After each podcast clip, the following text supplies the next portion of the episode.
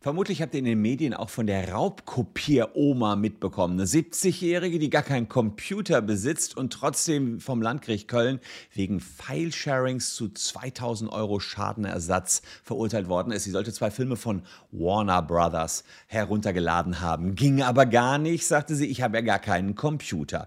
Und in den Medien ist das Urteil vielfach als Fehlurteil eingestuft worden. Und das liegt ja auch so ein bisschen auf der Hand, dass man denkt, kann ja nicht sein, dass man eine Frau verurteilt, die 70 ist, gar keinen Computer Tat. Ich werde euch erklären, warum das Urteil so zustande gekommen ist, warum es meines Erachtens leider richtig ist und warum eventuell die Anwälte der Frau hier im Vorfeld einen Fehler gemacht haben und das bei einer anderen Argumentation auch ganz, ganz anders ausgegangen wäre. Also schaut euch das an.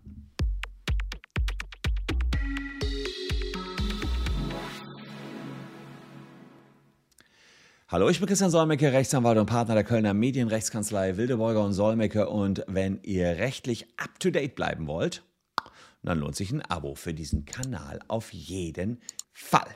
Die Freifunk-Oma, die hat äh, uns schon im Jahr 2020 beschäftigt. Da hat das Amtsgericht Köln sie verurteilt zu einem Schadenersatz und das Landgericht Köln hat das jetzt nochmal bestätigt. 2000 Euro soll sie zahlen, weil über ihren Account äh, ihren Internetanschluss zwei Warner Brothers Filme getauscht worden sind. Und die äh, alte Oma war die Mutter eines Freifunkers. Und insofern sind jetzt alle Freifunker gerade ziemlich erschüttert. Was sind die Freifunker? Das ist eine Initiative, die ich sehr, sehr gut finde, kann ich an dieser Stelle nur sagen.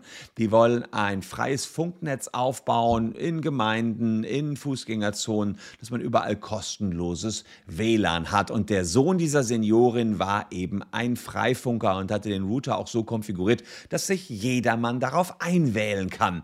Könnte man doch denken, ist doch super, seit 2017 gibt es doch gar keine Störerhaftung mehr für WLAN-Betreiber, aber dazu später mehr. Wir schauen uns mal an, wieso die Seniorin trotzdem in die Haftung gekommen ist und was anwaltlich, muss ich sagen, an dieser Stelle vermutlich falsch gelaufen ist. Wir, das wisst ihr vielleicht, haben ja über 70.000 Tauschbörsennutzer, die wir hier vertreten haben in den letzten Jahren.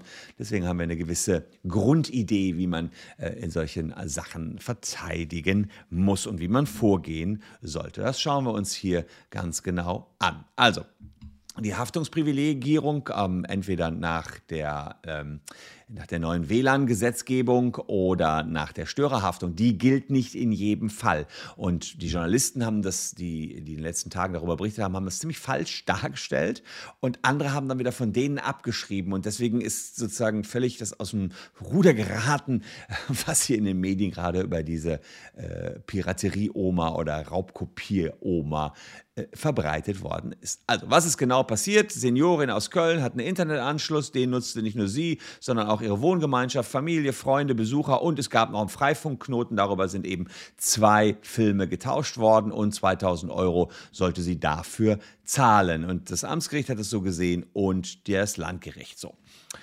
Jetzt hat das Landgericht abgestellt in seinem Urteil, was auch mittlerweile im Volltext verfügbar ist, auf die sogenannte sekundäre Darlegungslast. Und um die wird es hier im Wesentlichen gehen. Dazu müsst ihr eins verstehen. Wenn die Film- oder Musikindustrie euch erwischt, weil sie die IP-Adresse zurückverfolgt haben, landen sie ja erstmal nur beim Anschlussinhaber und niemals beim, um also meist nicht beim wahren Täter oder sie wissen es halt nicht. Sie wissen nur, naja, es ist über die und die IP-Adresse passiert, wir können die zurückverfolgen durch eine Provider-Anfrage und dann sieht man eben, ja, der Anschluss gehört Christian Solmecke. Und bei mir im Haushalt nutzen eben nur meine Frau und mein Sohn auch den gleichen Internetanschluss. Das heißt ja nicht, dass ich es unbedingt gewesen sein muss. Könnte ich mich ja immer perfekt mit rausreden und sagen, ja, keine Ahnung, ich war äh, ich war es nicht. Äh, Punkt. Ja, so. Und deswegen hat der Bundesgerichtshof so ein abgestuftes Darlegungs- und Beweissystem entwickelt. Also, zunächst mal muss man sagen, liegt die sogenannte primäre Beweislast natürlich beim Rechteinhaber. Der muss sagen, hör mal, über deinen Internet-Account ist das passiert worden und es war eine Urheberrechtsverletzung. Das ist die sogenannte primäre Darlegungslast, die lag bei Warner Brothers. Hier muss man sagen, ja, Seniorin muss korrekt ermittelt worden sein als Anschlussinhaberin. Das ist Warner Brothers hier offensichtlich gelungen. Und dann sagt der Bundesgerichtshof, naja, und wenn wir den Anschlussinhaber haben, dann gibt es eine tatsächliche Vermutung dafür, dass der Anschlussinhaber auch der Anbieter dieser Datei in der Tauschbörse war. Kann man darüber streiten, aber hm, ob das clever ist vom BGH, was er da entwickelt hat, wir haben ja damals auch dagegen gehalten, aber letztlich, naja, muss es schon ein Gleichgewicht geben. Die Filmindustrie kann ja nicht in eure Wohnungen reinschauen, also sagt man, okay, lassen wir erstmal vermuten, derjenige, der Anschlussinhaber ist, wenn der korrekt ermittelt worden ist, bis dahin können die das beweisen. Das müssen sie auch beweisen. Hier war es Forensic Systems, die diese Rückverfolgung gemacht haben. Die haben ordentlich gearbeitet. Damit vermuten wir, der Anschlussinhaber ist auch der Täter. Mehr müssen wir erstmal äh, nicht wissen. Also Omi gleich Täter. In dem zweiten Schritt ist es dann so, dass man die Täterschaftsvermutung der Omi wieder erschüttern kann als Anwalt oder eben als, äh, jetzt als ja, vermuteter Täter einer Urheberrechtsverletzung. So. Und das heißt allerdings, man muss im Rahmen seiner sogenannten, jetzt kommt es dazu, sekundären Darlegungslast aufzeigen, was sonst noch in den eigenen vier Wänden passiert ist, warum man es selber nicht war. Ja, also man muss vollständig zeigen, was, was sonst noch für Möglichkeiten ähm, in Betracht kommen. Man muss nicht vollständig widerlegen, dass man selber war, aber man muss, man muss zumindest zeigen, hey Leute, ja, ähm, ich bin als Anschlussinhaber ermittelt worden, aber es gibt hier schon noch andere Ideen, wie das auch noch passiert sein kann. Das heißt, ich muss nicht den kompletten Gegenbeweis bringen, sondern man hat nur eine sogenannte sekundäre Darlegungslast. Ich muss nur darlegen, was noch alles in äh, in, in, in, in, Möglichkeiten existiert. Ja? Und genau das hat die Frau hier nicht ausreichend getan. Die Seniorin hat das nicht ausreichend dargelegt, was sonst noch an Möglichkeiten war. Das schauen wir uns jetzt näher an. Beziehungsweise letztlich, dafür sind die Anwälte zuständig, das haarklein darzulegen, was sonst noch an Möglichkeiten war. Die Seniorin ist jetzt hingegangen und hat zunächst mal gesagt, ich war das nicht. Das ist natürlich das Einfachste zu sagen, ja, war ich nicht. Ähm, und äh, sie hat gesagt, ich weiß, ich kann es nicht gewesen sein, ich habe keine Computerkenntnisse. Das reicht den Gerichten aber nicht, einfach zu sagen, ich habe keine Computerkenntnisse, sagen sie, naja, kann auch eine Schutzbehauptung sein. Das könnte ja jeder sagen, ich habe keine Computerkenntnisse. So. Ähm, nee, nee, sagen, äh, sagt das Gericht, Landgericht Köln, und wohl zu Recht, muss ich hier sagen, du musst schon einen anderen Sachverhalt vortragen. Ja, da sagt sie, ich kann nicht herausfinden, ob jemand von meinen Familienmitgliedern da zu Hause war. Ich kann nicht herausfinden, ob es noch Besuch gab. Ich kann nicht genau sagen, ob mein Mann oder mein Sohn da zu Hause waren. Ich kann es alles nicht sicher sagen. Ja, und sie sagt, alle Nutzer, die haben natürlich einen eigenverantwortlichen Zugang, ihr Mann, ihr Sohn, die haben alle einen Rechner, die haben ein Smartphone, aber wer da war, das kann ich nicht sagen. Sprich, sie stellt so ein bisschen vage was in den Raum, dass auch noch andere Zugang haben, aber ob die zu konkreten Tatzeitpunkt auch wirklich den Zugang hatten, dazu sagt sie nichts.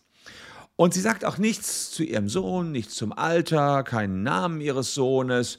Ähm, und sie benennt auch keine Gäste oder sonstige weitere Täter. Aber das wäre erforderlich gewesen. Sie muss sagen, hey, zur Tatzeit hatten noch mein Sohn, mein Mann und die drei Gäste Zugang. So. Das heißt, da ist sie ihrer Mitteilungspflicht nicht nachgekommen. Sie ist viel zu vage geblieben. Damit ist sie ihrer sekundären Darlegungslast nicht nachgekommen. Und dann bleibt es eben bei der Anfangsvermutung, dass der Anschlussinhaber auch der Täter ist. Das ist hier wirklich schiefgelaufen. Und da sieht man, dass man mit dem richtigen Anwalt und der richtigen Strategie, wie man vor Gericht etwas vorträgt, den gleichen Sachverhalt gewinnen oder verlieren kann. Und hier gibt es ja noch diesen Freifunkknoten. Sie hat gesagt, nö, mein Sohn betreibt einen Freifunkknoten. Auch das reicht nicht aus. Da hat das Landgericht Köln gesagt, ja, man muss aber erstmal zeigen, ist dieses Freifunksignal überhaupt noch so stark auf dem Bürgersteig, dass jemand dort noch hätte was abrufen können oder in der, in der näheren Umgebung. Geht das so stark durch die Wände, dass man auch dort ganze Filme abrufen kann in einer vertretbaren Zeit, dass es darüber gelaufen sein kann. Und auch das wiederum führte dazu, nicht ernsthaft eine weitere Möglichkeit in den Raum gestellt, nur so lapidar gesagt, ich habe einen Freifunkknoten.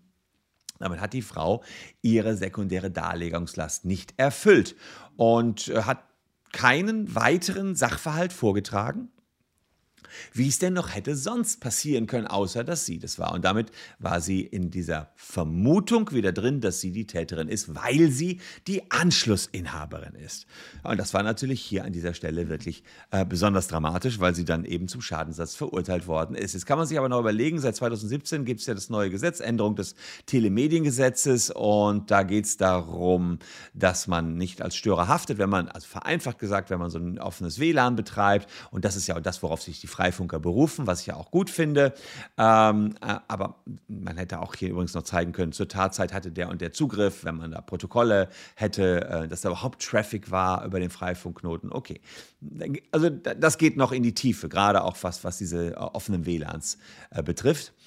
Hier war es allerdings so, das neue Gesetz, neue Telemediengesetz seit 2017, äh, gibt es das erst und die, äh, die Piratenoma, die soll die Filme schon im Jahr 2015 angeboten haben. Also das neue Gesetz, die aktuelle Rechtslage hätte hier äh, uns nichts gebracht und auch dort muss man seiner sekundären Darlegungslast äh, nachkommen. Man muss genau das zeigen, was ich gerade gezeigt habe. Man muss ein bisschen mitwirken und zeigen, wie, wie groß ist der Radius, der Funkradius, inwiefern ähm, kann überhaupt jemand zur Tatzeit da äh, was runtergeladen haben. Vielleicht hat man das Protokoll protokolliert, dass jemand zugegriffen hat, wäre dann auch wichtig, dass man den Freifunkknoten entsprechend einrichtet, dass man ein bisschen was an der Hand hat, wenn was passiert ist. Dann ist man raus aus der Nummer. Aber vortragen muss man tatsächlich schon etwas. Und ja, bei der alten Rechtslage äh, sieht es natürlich genauso aus. Nach der alten Rechtslage hätte der Anschlussinhaber die Abmahnkosten tragen müssen, aber keinen Schadenersatz. Ähm, aber auch da geht es nicht ganz ohne Mitwirkung und auch da hätte man Auskunft erteilen müssen, wer hier wann wo Zugang zum Internetanschluss hatte. Also sie hätte sich retten können, wenn sie ihren Sohn verpfiffen hätte, beziehungsweise sie hätte gar nicht sagen müssen, dass es ihr Sohn war. Sie hätte nur sagen müssen, mein Sohn hatte zur Tatzeit Zugriff zum Internet. Und jetzt kommt der Clou am Ende. Da denken nämlich viele, ich werde doch hier nicht meinen Sohn verpfeifen. Deswegen hat sie es auch wahrscheinlich so gemacht. Deswegen war die Strategie, hier keine Namen zu nennen. Hätte sie aber tun müssen, denn der Sohn hätte dann trotzdem noch sagen können, ja, ich war es aber trotzdem nicht, weil ich zwar Zugriff hatte, theoretisch zur Tatzeit, aber in Wirklichkeit habe ich an meiner Doktorarbeit geschrieben.